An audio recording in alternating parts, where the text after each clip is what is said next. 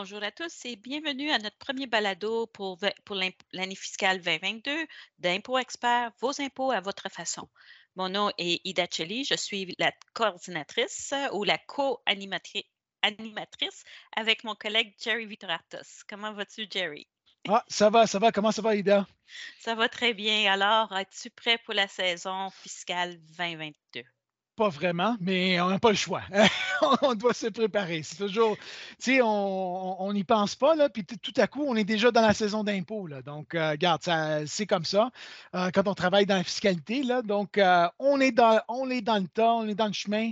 on commence avec la fiscalité. Puis là, je pense qu'on a évidemment l'incontournable à chaque année, notre sujet incontournable à chaque année. Qu'est-ce qu'on va parler aujourd'hui? Alors, aujourd'hui, on va parler les changements à la déclaration fiscale 2022. Il y a aussi probablement, on va toucher euh, ce qui a été mentionné dans le budget 2022 qui va affecter l'année prochaine, les impôts de l'année prochaine. Alors, on va partir tout de suite avec le sujet du compte d'épargne libre d'impôt pour l'achat d'une première propriété. Oui, absolument. Donc, oui, le, le CELIAP, exactement. Donc, c'est un nouveau compte enregistré à l'abri d'impôts. Donc, euh, qu'est-ce qui arrive? C'est que les montants que vous contribuez dans ce compte-là vont être à l'abri d'impôts quand ces montants-là vont rester dans ce compte-là.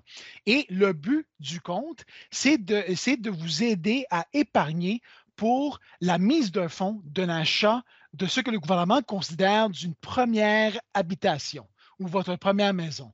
Bon, qu'est-ce que le gouvernement veut dire par première habitation? Le gouvernement veut dire que dans l'année fiscale ou les trois années précédentes, vous ne résidez pas dans, un immeuble que vous êtes propriétaire. Et ça, c'est autant vous et votre conjoint. Donc, la règle s'applique aux deux.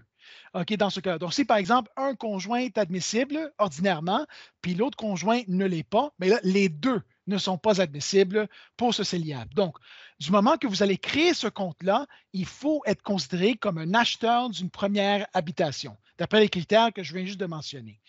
Bon, le compte comme tel, ça partage des caractéristiques avec les deux autres comptes enregistrés qu'on connaît déjà. Donc, le premier qui est le REER. Donc, premièrement, les contributions que j'effectue dans le CELIAP sont déductibles sur ma déclaration de revenus. Ça, c'est premièrement. Donc, ça, on le partage avec le REER. Donc, nos contributions REER sont déductibles, mais nos contributions CELIAP sont, sont déductibles aussi.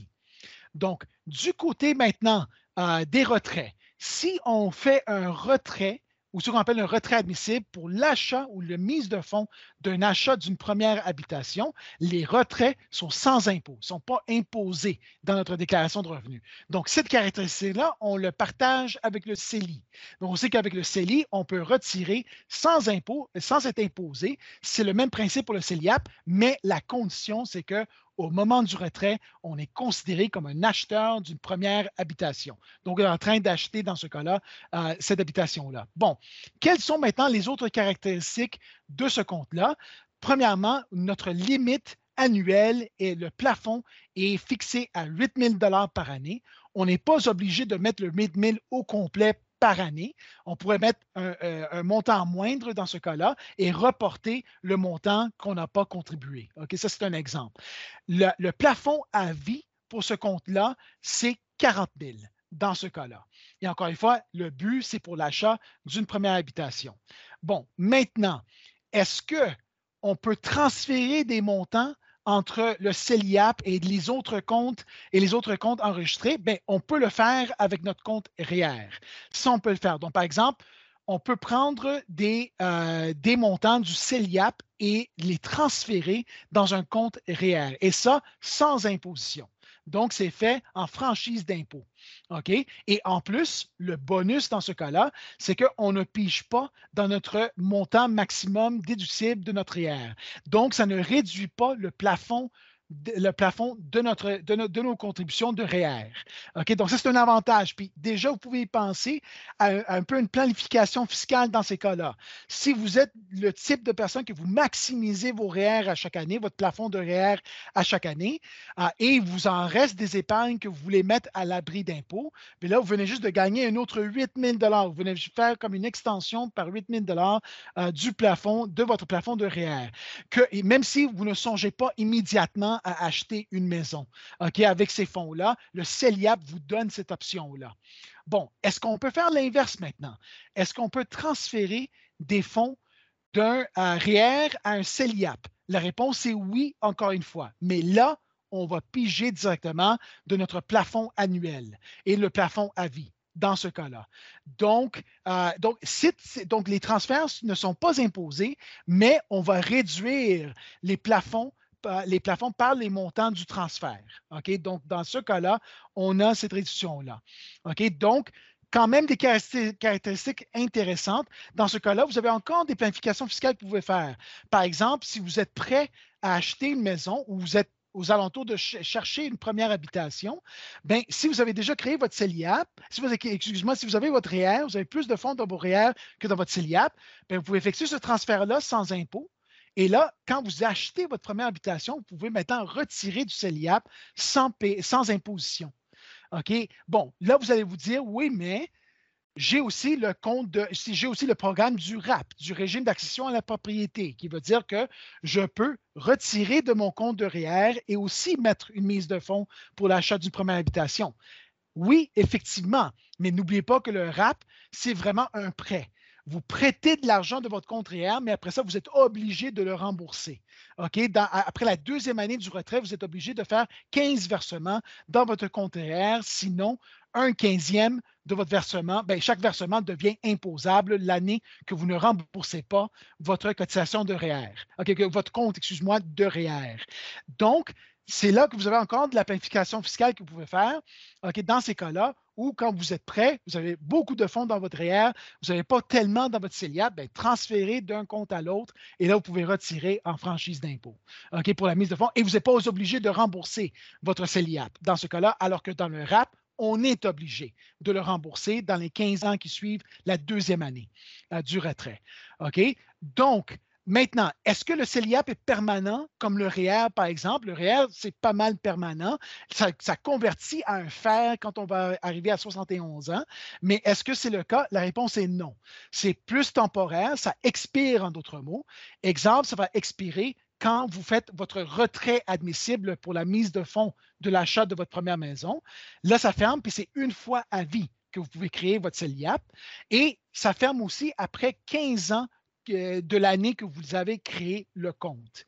OK? Donc, qui veut dire que si dans les 15 ans qui suivent la création du compte, vous n'avez pas acheté une première habitation, là, vous transférez les fonds dans votre REER. Et le compte CELIAP va fermer tout court et on ne peut plus rouvrir ce compte-là. OK? Donc, ça, c'est des exemples de cas où ça s'expire. Ça expire aussi quand on, arrive à 71 ans. Ça, c'est un autre exemple aussi. Mais quand même, c'est un fonds intéressant Que vous pouvez euh, utiliser euh, pour euh, vos épargnes, pour mettre vos épargnes et pour retirer en franchise d'impôt de l'argent pour mettre une mise de fonds pour l'achat de la maison. Bon, maintenant, on a parlé du RAP aussi. J'ai mentionné le RAP. Est-ce que je peux piger dans le RAP et le CELIAP en même temps? Bien, originalement, le gouvernement ne laissait pas faire les deux en même temps, de façon simultanée. Là, depuis le projet de loi qui a reçu la sanction royale dernièrement dans le mois de décembre, on peut le faire. Le gouvernement a enlevé la clause d'exclusion, qui veut dire qu'on peut retirer du RAP et aussi on peut retirer du CELIAP l'année où on, achète notre première habitation.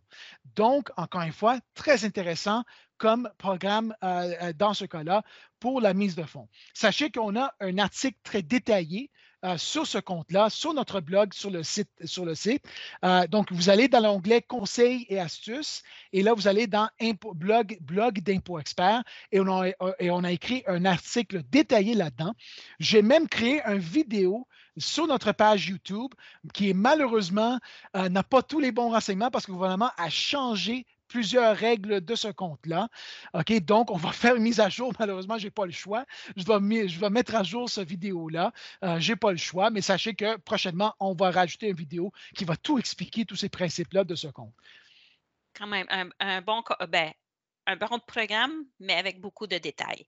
Oui. Alors. Euh, Absolument. C'est toujours le cas. Hein. C'est la joke plate que je dis euh, dans toutes ces vidéos-là. La réponse à n'importe quelle question fiscale, c'est que ça dépend. C'est toujours la, réponse à toutes les questions fiscales. Donc, il y a toujours des conditions. Parfait. On passe au prochain point qui serait la déduction pour la mobilité de la main-d'œuvre. Oui, effectivement. Donc, ça, c'est une nouvelle déduction sur la déclaration de revenus qui est reliée aux dépenses d'emploi. OK? Donc, c'est quoi cette déduction-là? C'est que si vous êtes une, personne de métier, si vous êtes considéré une personne de métier dans le secteur de la construction et vous êtes obligé de voyager à un champ de travail pour travailler. Et là, euh, euh, pour voyager, vous avez déboursé de l'argent pour des, frais de voyage, en d'autres mots, que votre employeur ne vous a pas remboursé dans ce cas-là. Donc, vous, les avez payés de votre poche, en d'autres mots. OK? Bien, dans ce cas-là, on peut déduire les frais de voyage sur notre déclaration de revenus, mais seulement les personnes de métier dans le secteur de construction.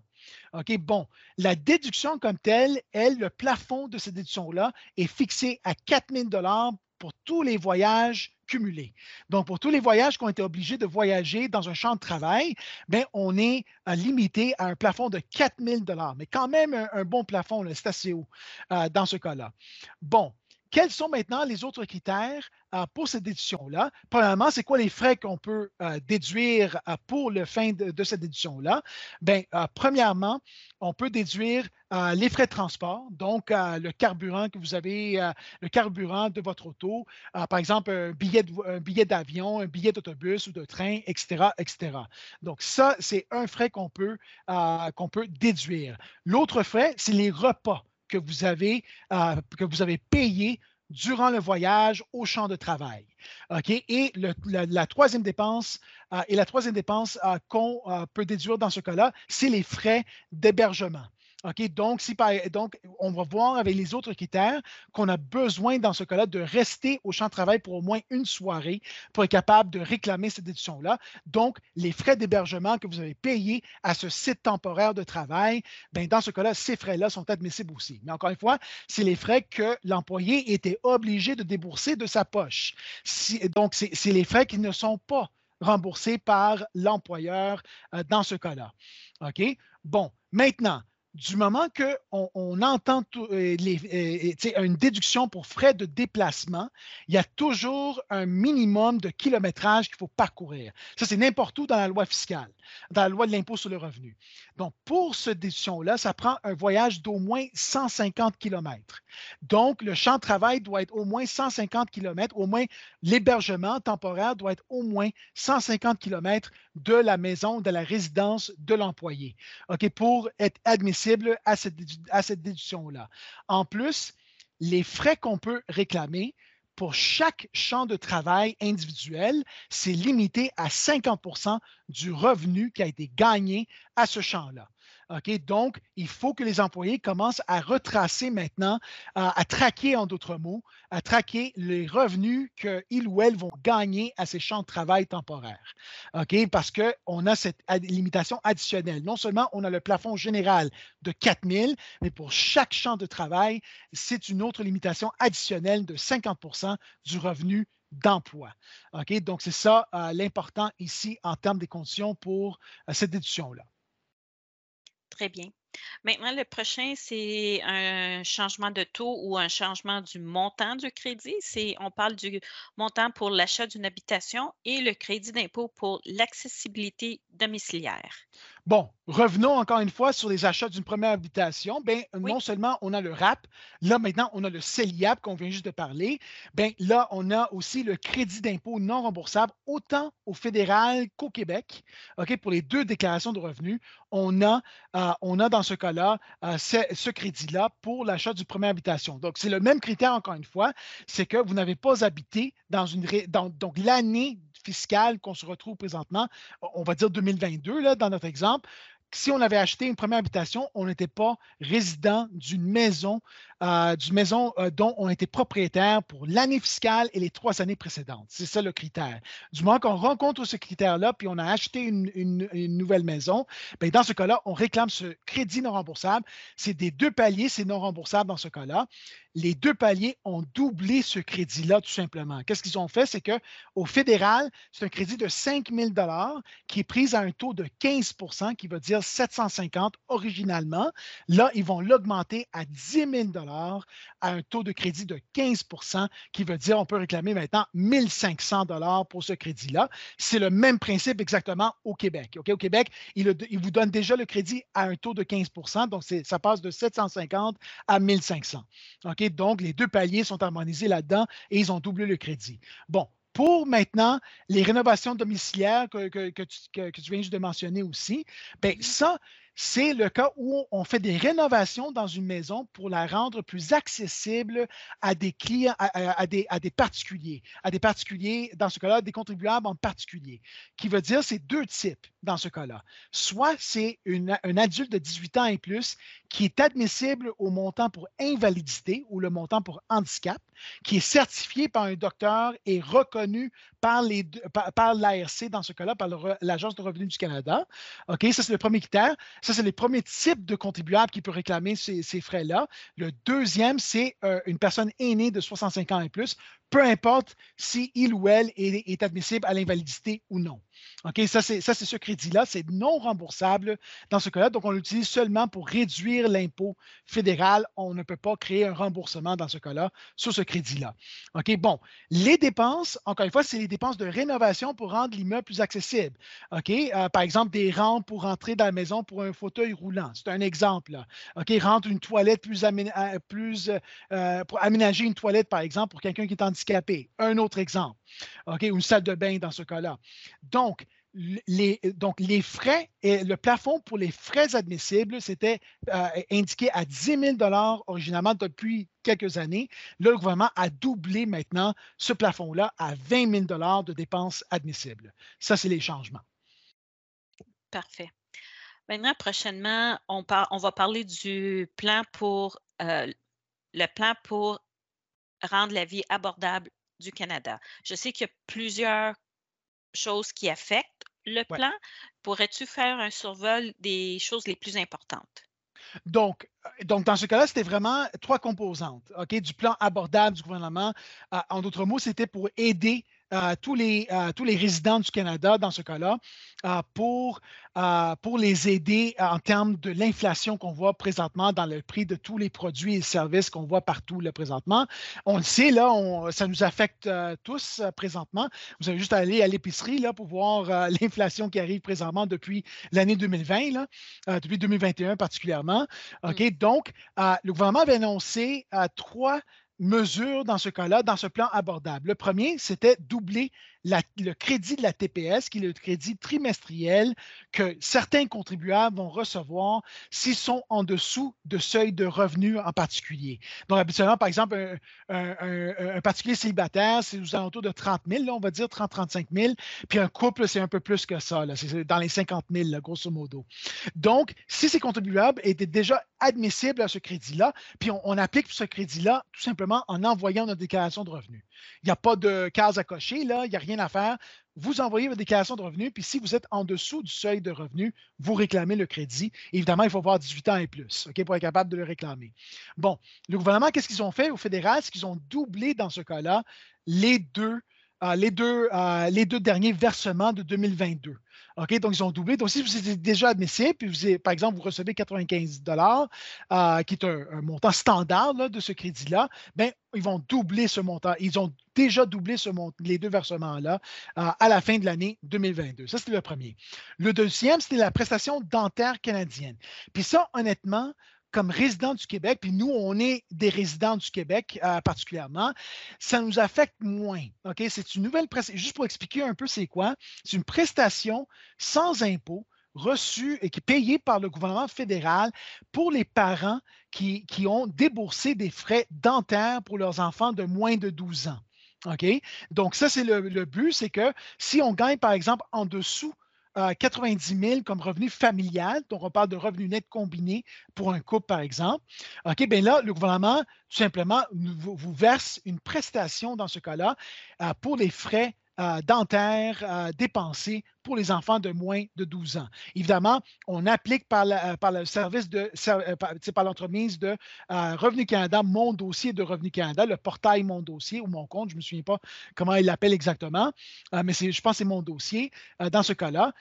et il faut montrer des preuves au gouvernement que vous avez bel et bien versé des frais dentaires. Mais sachez que c'est orienté vers les contribuables qui ne sont soit pas couverts avec une assurance privée ou soit pas couverts dans une assurance provinciale médicale. Mais nous, on l'est habituellement au Québec. C'est la RAMQ qui va rembourser dans ce cas-là euh, les frais dentaires pour les enfants de moins de 12 ans. Donc, ça nous affecte moins au Québec. La plupart des particuliers au Québec ne sont pas admissibles à cette prestation-là parce que c'est la RAMQ qui rembourse dans ce cas-là. OK? Bon. Le troisième maintenant, c'était la prestation pour la location. OK? La prestation de, maison dans ce cas-là. Donc, pour cette prestation-là, le gouvernement donne un 500 OK, de prestation sans impôt pour les contribuables qui sont en loyer et qui gagnent en dessous d'un certain seuil de revenus. Puis le seuil, ce n'est pas gros, là. On parle de contribuables, quelqu'un qui est célibataire, le revenu doit être moins de 20 000 durant l'année. Et pour, des, pour un couple, le revenu doit être moins que 35 000 durant l'année. Donc, c'est vraiment orienté, visé vers des particuliers euh, vraiment de bas revenus, là, OK, dans ce cas-là. Et en plus, il faut montrer des preuves à l'ARC que plus que 30% du revenu net euh, de, ces contribuables-là est versé dans leur loyer. OK? Que le, loyer coûte plus que 30% de leur revenu net. Donc, on fait ça par une, par une application en attestation. C'est fait encore une fois par mon dossier de l'ARC. C'est encore une fois le portail en ligne de Revenu Canada que je ne peux pas recommander assez. On le fait toujours dans ces vidéos-là. je mets toujours mon chapeau de vendeur pour l'ARC et pour Revenu Québec aussi avec leur programme de mon dossier qui est merveilleux, honnêtement. Les deux paliers ont fait une une très belle job, dont ces deux portails-là comportent tous vos renseignements qui concernent votre déclaration de revenus. Donc, vos avis de cotisation, vos reports. Vous pouvez même faire des changements de vos déclarations de revenus directement par ces portails-là. Je ne peux pas vous le recommander assez, les deux paliers. OK? Dans ce cas-là, mon dossier Québec, mon dossier ARC. OK? Donc, c'est très important de vous inscrire là-dedans. Peut-être que vous n'êtes pas admissible à ces prestations-là, mais sachez que plus tard, le gouvernement peut-être pourrait annoncer d'autres prestations que vous seriez admissible, puis on, gage déjà aujourd'hui qu'ils vont vous obliger d'appliquer à ces, à ces prestations-là par l'entremise de mon dossier au fédéral et au Québec. Donc, on ne peut pas vous, le recommander assez. OK, ces, ces programmes-là, inscrivez-vous, c'est facile, c'est un jeu d'enfant de vous inscrire, allez-y. Parfait. Quelle passion. oui, je devrais, honnêtement, je devrais avoir des commissions des deux pays du gouvernement, hein, parce que dans presque toutes les vidéos, je pousse beaucoup ces programmes-là, mais, ils sont, mais ils sont vraiment merveilleux. Là. Ils sont vraiment bien faits. Parfait. Maintenant, on va, on va parler un petit peu quelque chose qui va bénéficier les entreprises, c'est le, passage en charge immédiat des biens amortissables. Oui, la passation en charge immédiate, exactement. Donc, ça, tout simplement, c'est que quand vous êtes, euh, euh, quand vous avez une entreprise, OK, puis ça, c'est autant pour les entrepreneurs qui ne sont pas incorporés que les sociétés incorporées. La mesure s'applique aux deux, OK, aux deux types. OK, aussi les sociétés de personnes, mais ça, c'est un peu plus complexe, OK, avec ces cas-là. Mais sachez que pour les, euh, les particuliers en entreprise, habituellement, quand ces particuliers-là vont acheter des biens qu'on appelle des biens en capital, qui veut dire vraiment des biens qui sont durables. Par exemple, j'achète mon bureau ici pour mon entreprise. OK? Ces biens-là, habituellement, je ne peux pas les dépenser immédiatement. Donc, le coût ou les frais de ces euh, biens-là, qui sont euh, de ces biens-là, qui sont de nature durable, je ne peux pas les réclamer comme dépenses courantes durant l'année. Je dois les amortir. Donc, je dois prendre je dois prendre une dépense d'amortissement selon un taux prescrit par le gouvernement. Donc, par exemple, euh, mon bureau ici, qui est considéré un équipement, ça serait une catégorie 8 à 20% Donc, quand j'achète, dans la première année, je peux seulement réclamer 10% de la valeur de, l'équipement. Puis, à partir des autres années, je peux prendre 20% par exemple, à chaque année comme dépense. OK? Donc, c'est une dépense de capital. La passation, qu'est-ce que ça nous donne comme option? C'est de prendre entièrement la valeur de l'achat de cet équipement-là comme dépense. Donc, exemple, si, mon bureau ici m'a coûté 500 dollars pour mon entreprise, ben, je peux prendre comme dépense pour amortissement 500 dollars. Donc, je prends un amortissement à un taux de 100% C'est ça que la passation immédiate me donne comme option. OK? Bon, sachez que, évidemment, c'est limité à un certain plafond cumulatif pour tous les actifs euh, qui sont amortissables. Le, plafond, OK, on s'entend, on va voir, là, c'est pas gros, là, c'est 1,5 million. OK, c'est pas gros, là. OK, donc on a quand même. Donc, euh, donc on, euh, qu'on soit au clair, là, c'est un gros, c'est une grosse limite, mais sachez que si vous êtes, par exemple, un entrepreneur, vous avez une entreprise qui n'est pas incorporée, mais que vous êtes aussi un actionnaire d'une société qui est incorporée et vous êtes et vous contrôlez, vous avez la plupart des parts de cette, de cette société-là, sachez que la, limite de 1,5 million, on doit la partager entre l'entreprise euh, qui n'est pas incorporée et l'entreprise qui est incorporée. Je dois partager le 1,5 million entre les deux. Donc, c'est quand même limité un peu. Là, c'est parce que les sociétés, par exemple, ça se peut qu'ils vont se rendre à 1,5 million. OK, alors que les particuliers, il y a de fortes chances que vous n'allez jamais arriver à, un, limite de 1,5 million euh, sur ces dépenses-là. Bon, sachez que la plupart des biens amortissables sont admissibles. La grosse exception, c'est les bâtiments. Donc, on ne peut pas, utiliser la passation pour les immeubles. Évidemment, ça a du sens. Les immeubles ont une grosse valeur. Imaginez-vous si on pouvait amortir, euh, prendre une dépense de 500 000 sur un immeuble. Ça n'aurait aucun sens dans ce cas-là. Sachez que je pourrais donner un cours carrément sur la passation en charge immédiat. C'est long, il y a beaucoup de critères. Sachez que dans notre blog d'impôt expert, on, vous donne plus d'explications. En plus, on vous donne un lien sur notre site professionnel de Thomson Reuters, sur, notre, le site Thomson Reuters, qui est notre société mère, de thomsonreuters.ca. Donc, dans le blog, on vous donne un lien direct à un article de blog sur notre site professionnel qui explique le tout, qui explique tous les détails, comment faire calculer ce montant-là. Puis prochainement, on va rajouter un autre article qui va montrer le mécanisme du calcul, comment on calcule ces montants-là prochainement. Tu as du travail à faire. Oui, absolument. OK. Passons au prochain, c'est l'allocation canadienne pour les travailleurs.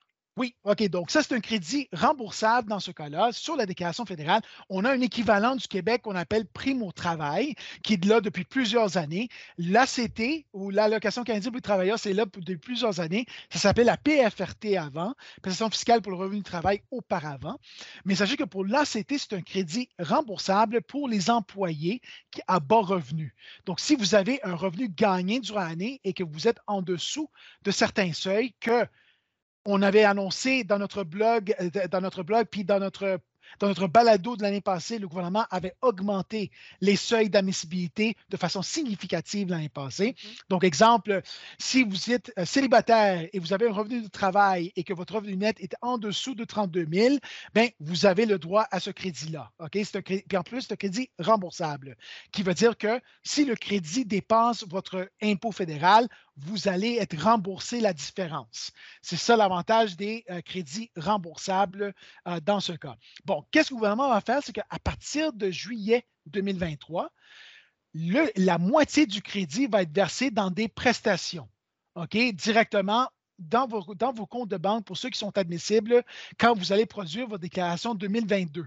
Donc, la moitié, ça va être une, prestation trimestrielle que le gouvernement va verser directement dans votre compte de banque à partir de juillet 2023.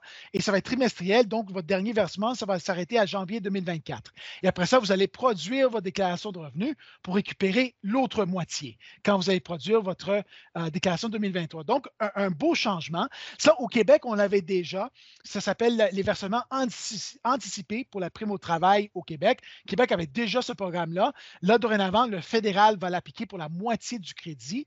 Et en plus, c'est automatique. Il n'y a rien à faire. Vous n'avez pas besoin de faire une application au gouvernement. Le gouvernement va vous. si vous étiez admissible en 2022 dans votre déclaration, le gouvernement va commencer à verser la moitié du crédit pour l'année 2023 à partir de juillet 2023 de façon trimestrielle. Très bien. Le prochain va affecter plus, euh, plus le monde ici au Québec, les, les le monde au Québec. Oui. OK. Alors, c'est le crédit d'impôt remboursable pour soutien aux aînés. Oui, absolument. Donc, ça, c'est un crédit. Donc, ça, c'est purement au Québec. Là. On parle même maintenant de la déclaration du Québec seulement. Sachez que, par exemple, euh, la passation qu'on vient juste de mentionner, là, la, le 100% amortissement, c'est applicable au Québec aussi. Donc, donc, sur la déclaration du Québec, on va prendre cette dépense-là à 100% aussi, sachez. Mais là, on parle purement de la déclaration du Québec.